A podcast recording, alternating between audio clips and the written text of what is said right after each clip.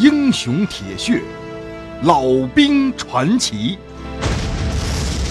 欢迎关注清雪评书《吴家》。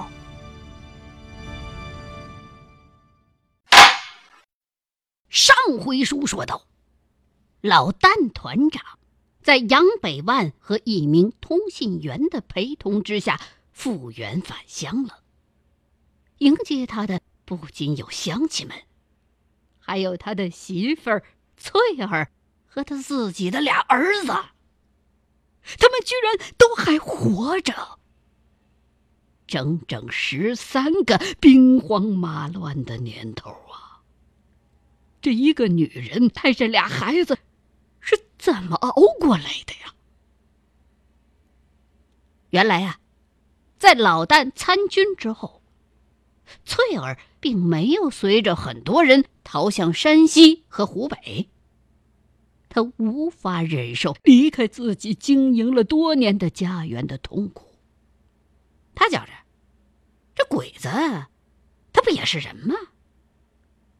所以他跟板子村的大多数人一块儿留了下来。鬼子和伪军没多久就进了村了。可是，令人出乎意料的是，这鬼子进村之后啊。并没有大肆的杀人，只是把这村长给换了，然后啊，站在村口那块集合，给大伙训了几回话。那个一脸贱相的东北翻译啊，说：“太君的意思就是，皇军是来帮大伙的，是为了让你们生活的更好，他把政府军赶走的。大家要跟皇军精诚合作。”帮着皇军共建大洞崖公用泉儿，等等等等。反正总之啊，这台子上站的那个只有叫驴那么高，可是像母猪那么胖的太君，一直挂着一脸像耗子一般的笑模样。腰上的军刀啊，因为他太矮，时不时的当当在地上。这鬼子语气还挺温和。还给村里边的孩子发了一些他们从来没见过的糖果。日本兵们昂着头，在村民们面前列着队，脸上的表情也没什么杀气。反正还给村民们发了不少的粗粮和布匹。在新任村长谢三驴的带领下，挨家挨户的发。哎乡亲们一看，鬼子也没有像政府说的那么狰狞啊，好像还挺温和的，这也没乱杀、乱烧、乱抢啊，就把提着的心啊，又放回到肚子里头去了。当然也不敢去找人鬼子们的麻烦。只是那些跟着鬼子来的那伙伪军，喜欢胡作非为，蹭饭的从来不给钱，临走的时候啊，总得逮个活物走。这村里边有一个木匠叫谢宝利，胆儿大，对于抢走他木料的那几个伪军呢，咬牙切齿的，于是啊，就壮着胆子跑到鬼子那儿去告了一状。哎，你还别说。这鬼子居然把那几个伪军拽出来，当着全村乡亲们的面抽了一顿鞭子。可是后来，那些伪军就找机会报复这谢宝利。谢宝利的儿子还有老旦一块儿去参的军，可是也就半年功夫，就跟几个板子村的后生跑回来了。但是藏在家里边没过多长时间，他们呢就被那伙伪军三更半夜的给逮了。逮哪儿去了呢？逮到鬼子炮楼里头去了，在那儿关了半拉多月。然后啊，让谢宝利等人前去认尸。谢宝利当时就晕厥在了血肉模糊的儿子的尸体面前。当场心病就犯了，没能熬过那个冬天。但是总的来说，这几年板子村的村民们跟那些鬼子处的不错。反正不就是按年头交粮食上税吗？跟国民政府也差不多呀。只要他们不害人，谁敢冒那个头惹那个事儿啊？鬼子军队经常由打板子村的村口经过，村子里的娃们最喜欢去看那浩浩荡荡的鬼子过节，那架势比正月十五看戏好看多了。运气好的话，还可以在鬼子们经过的路上捡到一些子弹啊什么的。然后村子里边的大人们就被村长谢三驴组织起来，举着条幅在村口欢迎或者欢送鬼子们经过。不过，又过了两年之后啊，那帮鬼子突然之间就管得严了，村子四个家修起炮楼子来了。进出这板子村啊，开始要出入证了，而且鬼子的态度也不一样了，打人、骂人、踢人，对村姑动手动脚这事儿时有发生。什么原因呢？有西边回来的人呢，告诉村子里边的村民说，鬼子在那边啊打的不如意。共产党的游击队开始在附近出现了，把这小鬼子折腾的特别闹心。听说呀，咱们这边南头的那个义村，全村子都被鬼子给屠了，杀的一个都不剩啊！村子给烧了个精光，连条狗都没跑出来。就因为一个什么武工队，在那边干了几个鬼子，鬼子呢？就上那个村里边去要人去，可是那村里边乡亲们也不知道那些人是打哪儿来，躲哪儿去了，实在是没人能交得上去的。这鬼子就生了气了，翻脸了，先把那一村村子里边老汉们杀了一半。那怎么办呢？乡亲们就为了自保，把村里有几个傻子给交上去了。那鬼子不傻呀，然后就把这一村全村人都杀了。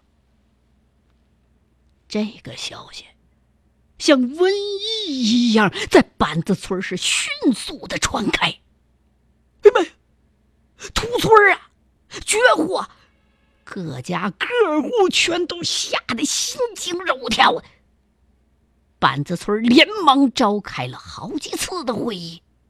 村长谢三驴就告诉大伙儿：“千万别去招惹那些来路不明的、带枪的、带刀的人。我告诉大伙儿啊，这鬼子脸可说变就变，比那公驴的球还变得快呢。千万不能让鬼子抓了画饼拿刀杀人了，知道不？”这话刚说没多久，哎，就来了几个八路，派来的一个工作队。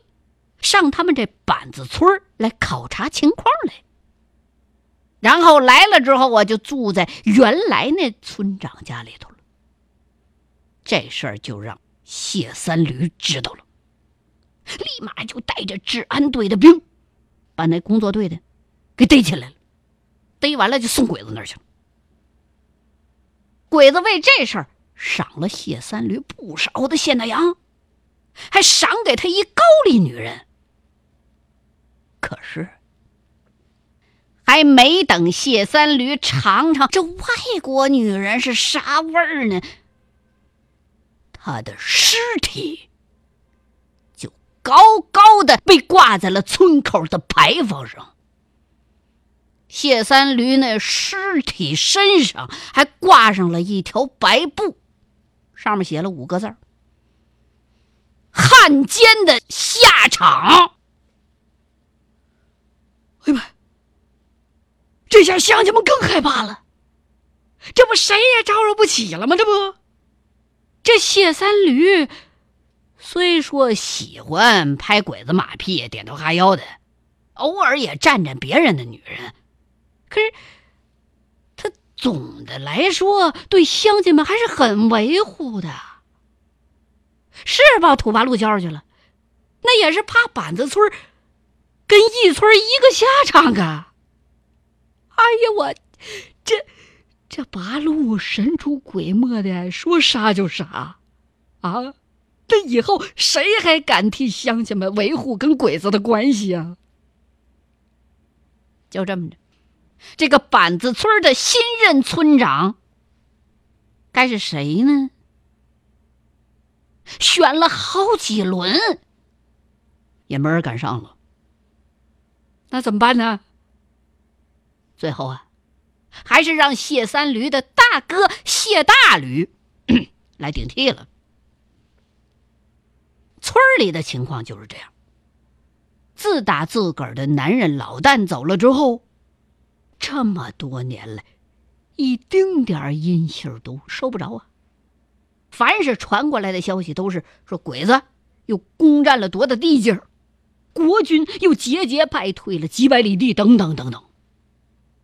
村子里边被抓去当兵的后生有跑回来的，二子就是其中一个。他说呀。老旦所在的部队早在黄河边上就被炸死光光了。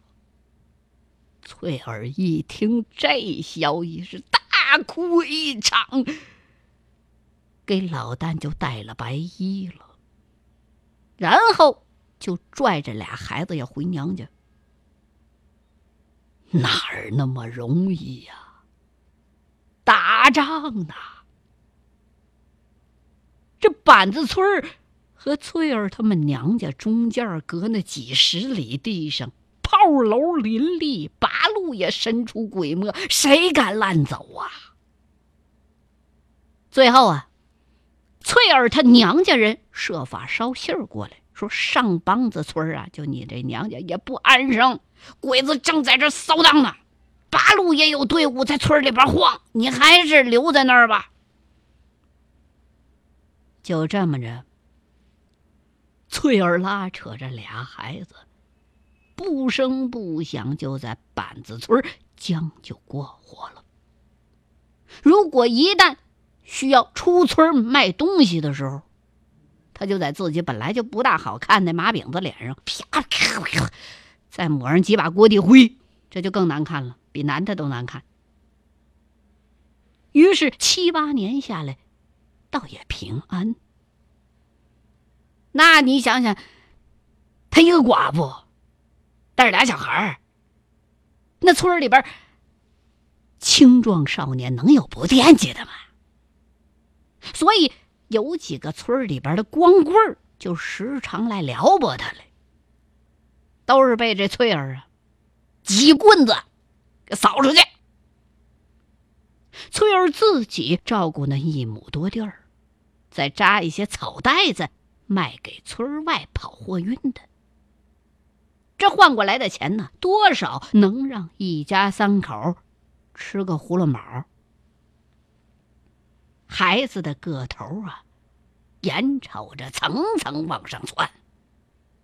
老大有根儿，跟他爹一样，又倔是又憨，已经能帮着翠儿做一些农活了。老二呢，叫有盼儿。古灵精怪的，一双贼眼睛滴溜乱转，一肚子的坏水儿。这孩子总跟别的孩子打闹，多半是他把人家打得鼻青脸肿的。经常有大人小孩上门来告状来。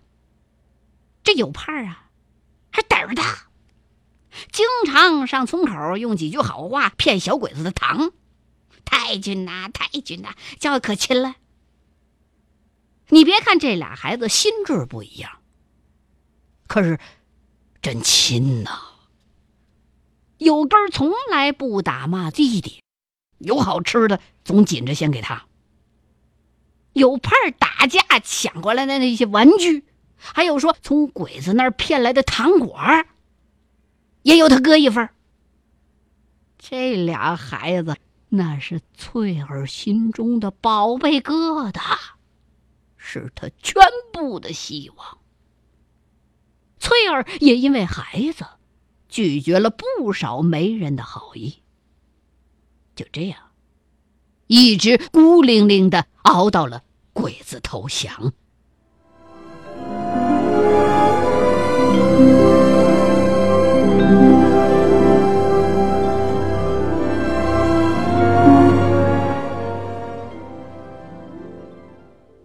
鬼子投降的那些天呢，村里头的人都挺纳闷的。那鬼子昨儿个还耀武扬威的在村口骂人呢，咋的今儿个就莫名其妙就投降了？哎呦，就看那些鬼子啊，这哭的这个惨呐，在村口排成大队，哇哇的哭的。听说呀。后来还有不少鬼子拿军刀把这个肚子给挑了，当场就断气儿了。村里头去凑热闹的，还有去收尸的那些人都说：“哎呀妈，那鬼子你别看他人儿巧啊，那肠子比咱中国人绕的圈多了去了。”鬼子为啥投降？翠儿和乡亲们一样不明白。这国军离着他们十万八千里呢，这块儿这八路好像也不太敢跳出来跟鬼子单挑。那那鬼子咋自个儿就交了枪了呢？乡亲们对这种状况很不适应，都以为啊这是鬼子欲擒故纵的新伎俩，因为你看。不少鬼子还在那儿拿着枪维持秩序呢。可是，鬼子们痛哭流涕、拿刀拉肚子，又不像是在装。不少的村里人在村口见着那哭着脸儿站岗的鬼子了，还是点头哈腰的管人叫太君。小孩们呢，还是去管他们要糖吃。没几天，一支满山打补丁的八路部队进了村了。可是那些鬼子看那意思，不大想把枪给他们，一直僵持到八路把那小炮要架起来，要轰他们。这帮鬼子，他哭着把这枪给缴了。八路就把这些鬼子都关进了罗马大院儿。乡亲们，哎妈呀，这才相信，哎把，鬼子真的打败了，鬼子投降了。翠儿高兴的几天都睡不踏实，满以为如果男人还活着，肯定就会很快回来。这鬼子都打败了，都出去了，哪怕就是死了，这也该有信儿能传回来了吧？可是。死等了一年，还是没个消息。除了逃回来的，一块被抓去当兵的后生传回来的，大多数都是死信儿。几年下来，凡是被出去当兵的抓出去的，几乎死了个精光。整个板子村里边的那些当兵去了的后生，只有老旦等两三个人生死不明。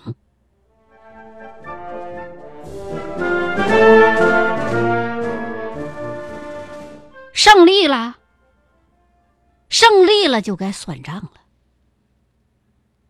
纵然是把自己家的财产全都交出去，甚至连小老婆都交出去了，可是原板子村的村长谢大驴仍然被定了个大汉奸的罪名，被拽到村口给毙了。而被八路抓去推车做饭的郭平原，人家光宗耀祖的回来了。八年小车推出了八年革命经验，在区小队干了两年征兵队长之后啊，底气终于攒足，回村里当了村长兼书记。那时候的郭平原呐，风光无限，整天敲锣打鼓的，又要征兵。打的，竟然是当年翠儿的男人老旦参加的国军。哎妈呀！他们怎么又打起来了？翠儿害怕呀，整天家是院门紧闭，鸡鸭归栏，孩子们恨不得拿绳捆屋里头，生怕被人说是国民党的反动崽子。人家郭书记倒是主动上门来做他的思想工作了，说你男人以前啊是被抓去的，跟俺一样也是去打鬼子的啊，没个啥。可是以后就不同了，如果你要是有他的消息，务必要向村委会汇报，争取让他早日醒悟，跟国民党反动派彻底的决裂。当然了。如果他已经战死沙场，就是打鬼子战死沙场了，那么村委会一样会按照抗日烈士家属来对待你们，放心吧。该分的地会分给你，各种组织你也可以参加，但是一定要支持党的土地政策和农村运动精神，在村大会上现身说法。多说说当年谢家的那些地主土豪，借着国民党地方军阀的恶势力来压迫你男人家的那些历史，啊，这也算你参加革命的一份功劳。话是这么说，可是村里的进步群众对自己和孩子那都翻白眼儿瞅你。人家去当新八路的乡亲，门口都贴红，窗户上都挂喜，比娶媳妇儿都高兴。一看到这样的场景翠儿就想起自个儿当年送老旦上战场，也曾经如此的热烈。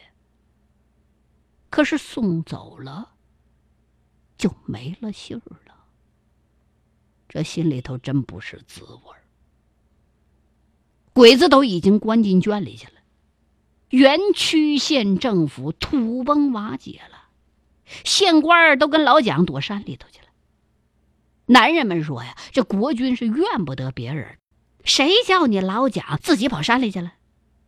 人家八路就有这份肚茬子，没吃没喝没枪没炮，屁股有时候都露着，哎，就敢留在鬼子地头上打。”鬼子投降了，人家憋了这么多年，终于熬出头来了，当然得出来占地方啊。八路跟国军为啥这么快就打起来？鬼子还没走干净，两边就猴急着火拼。翠儿还是不明白。反正就知道啊，自打他生下来，这天下呀就没有一宿的安宁。八路现在进了村了，确实也办了不少的好事儿，还给村儿家呀又分了三亩地。他们在村委会里边还鼓捣个学堂，把已经八年没穿过长袍的袁白老先生也搬出来了，孩子们不用花钱就可以去认大字了。可是八路征兵也不含糊，劝也没用。参军是庄稼人的噩梦，八路就急了。虽然没架机枪，但是把后生们关在院子里边，讲了三天三宿的革命道理。你饿的受不了了，你就举手，哎，举手你就算了八路了。出门了，狼吞虎咽，这叫参军革命犯。于是，这些后生就都成了八路了，哭丧着脸走，可是喜笑颜开的回来。劝村里的同伴都去参加八路吧！哎妈，这八路跟国民党部队不一样，有吃有喝，有得混呐。欲知后事如何，欢迎各位继续收听《清雪评书》吴家。